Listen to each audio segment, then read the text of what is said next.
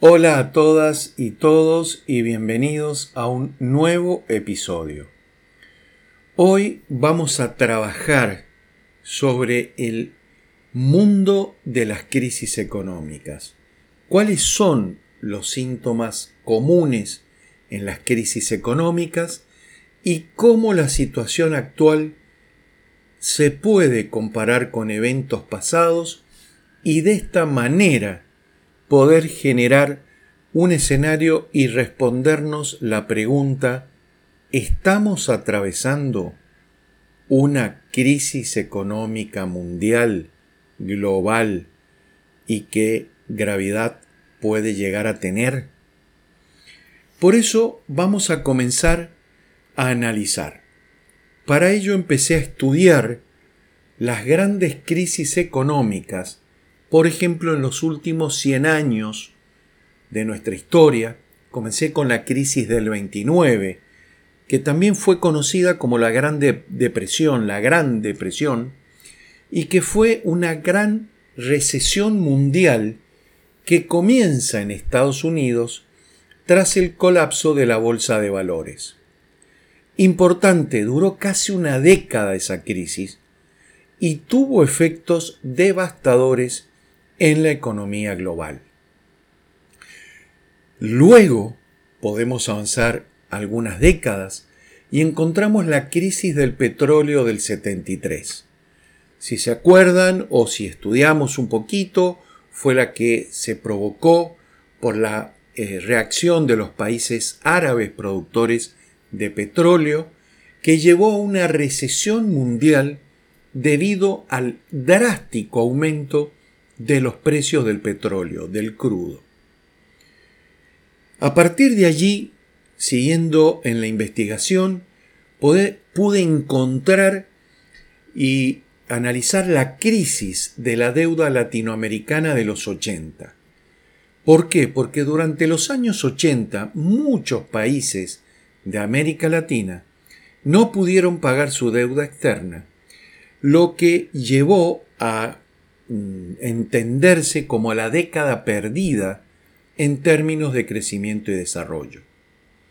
Ya finalizando el siglo pasado, nos encontramos con la crisis financiera asiática del año 97, originada en Tailandia por la devaluación de su moneda y que se extendió rápidamente a otros países asiáticos, afectando sus economías y mercados bursátiles. Y también en el año 1998 Rusia devaluó el rublo y declaró una moratoria sobre su deuda, lo que también llevó a una crisis financiera global y afectó a muchos mercados emergentes. Para finalizar con esta investigación tenemos que ingresar a este siglo, este siglo que estamos atravesando, y vamos a hablar de la crisis de las .com entre el año 2000 y 2002, crisis que se originó por la especulación en torno a las empresas de tecnología e Internet, cuando muchas de estas empresas no generaban valor agregado o beneficios y vieron cómo sus acciones se desplomaron, llevando a una fuertísima recesión en el sector tecnológico e impactando en la bolsa, mercados y demás. Fíjense que hace solo 20 años atrás, en un tema como hoy que tanto hablamos de tecnología, hace 20 años estábamos atravesando una fuerte crisis.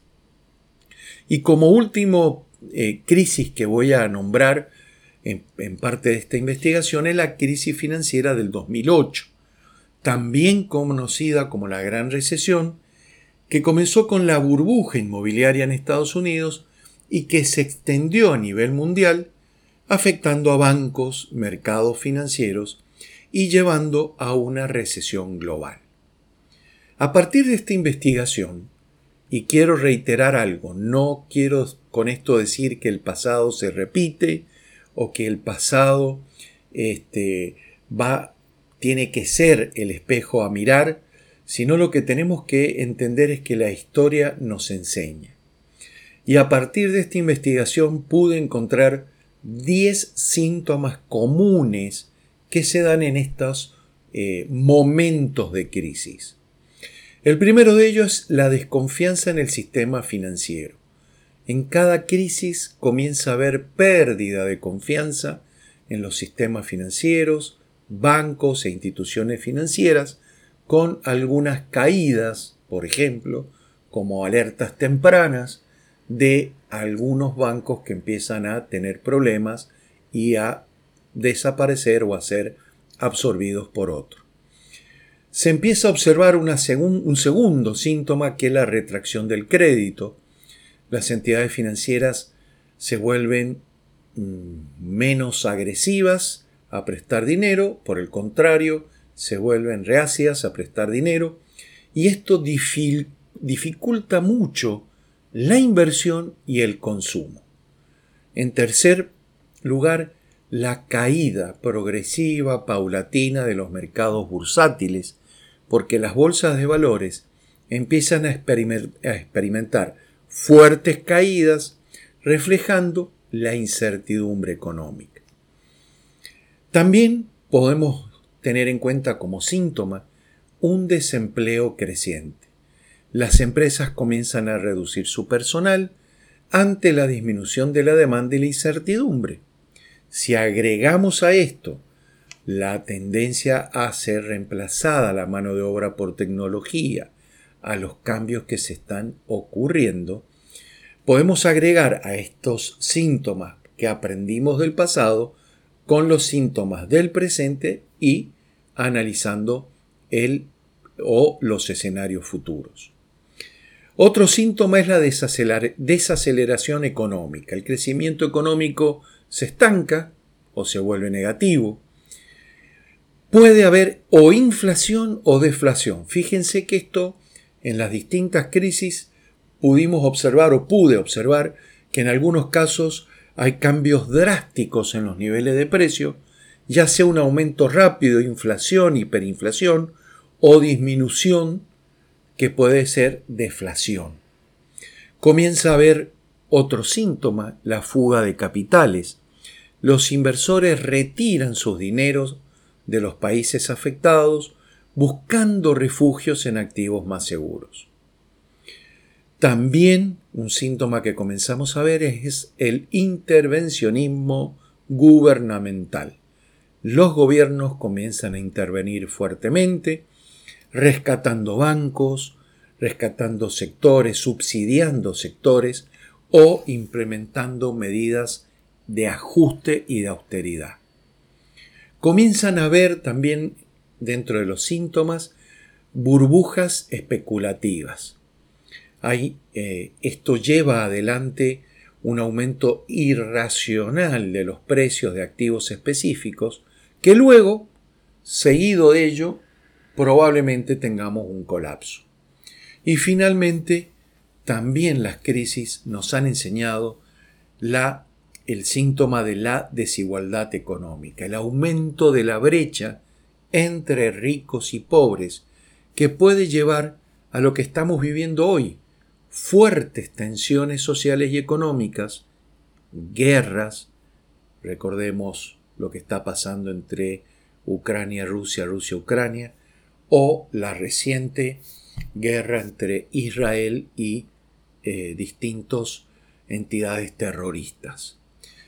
Por todo ello, la situación actual, y si podemos esbozar como hipótesis la crisis económica, podemos decir que aunque los síntomas actuales difieren en los aspectos de las crisis anteriores, no podemos ignorar señales como la desaceleración del crecimiento económico, el aumento de la inflación, la volatilidad de los mercados financieros y las enormes tensiones geopolíticas.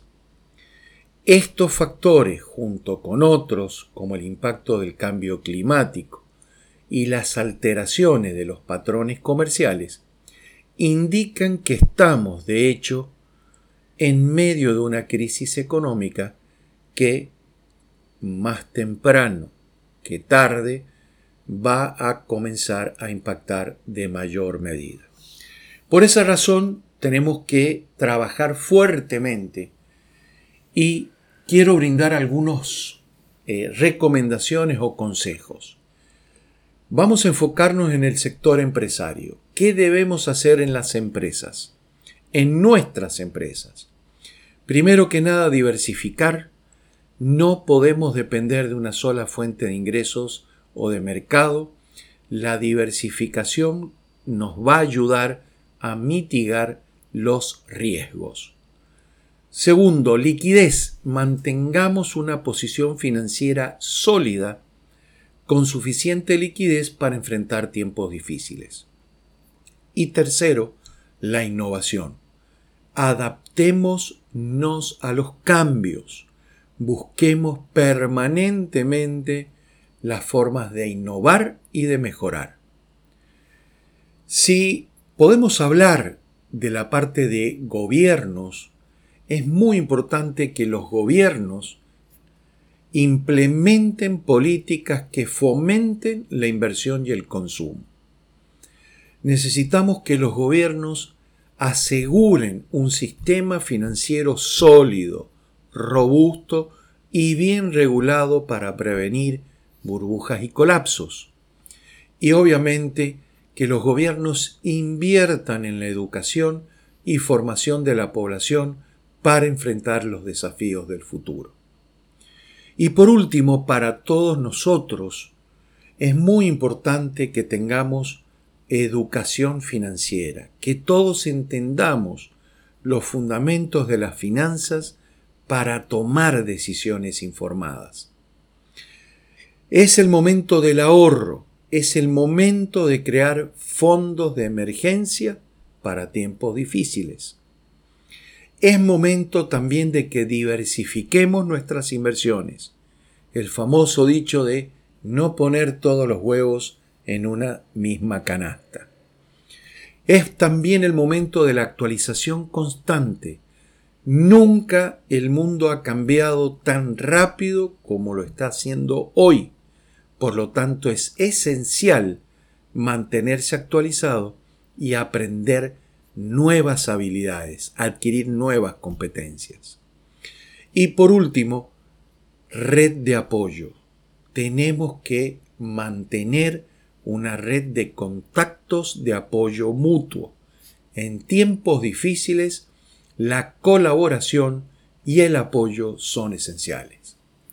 Bueno, para poder finalizar ya este podcast, como conclusión, la historia nos ha mostrado que las crisis económicas son cíclicas y aunque cada una tiene sus particularidades, existen síntomas comunes que nos alertan de su llegada. Como sociedad, es esencial aprender de estas lecciones pasadas y trabajar juntos para superar los desafíos actuales. Muchas gracias por acompañarnos, por acompañarme en este episodio y recuerda que juntos podemos ser parte de la solución y enfrentar los desafíos económicos con resiliencia y determinación. Hasta la próxima. Nos vemos pronto.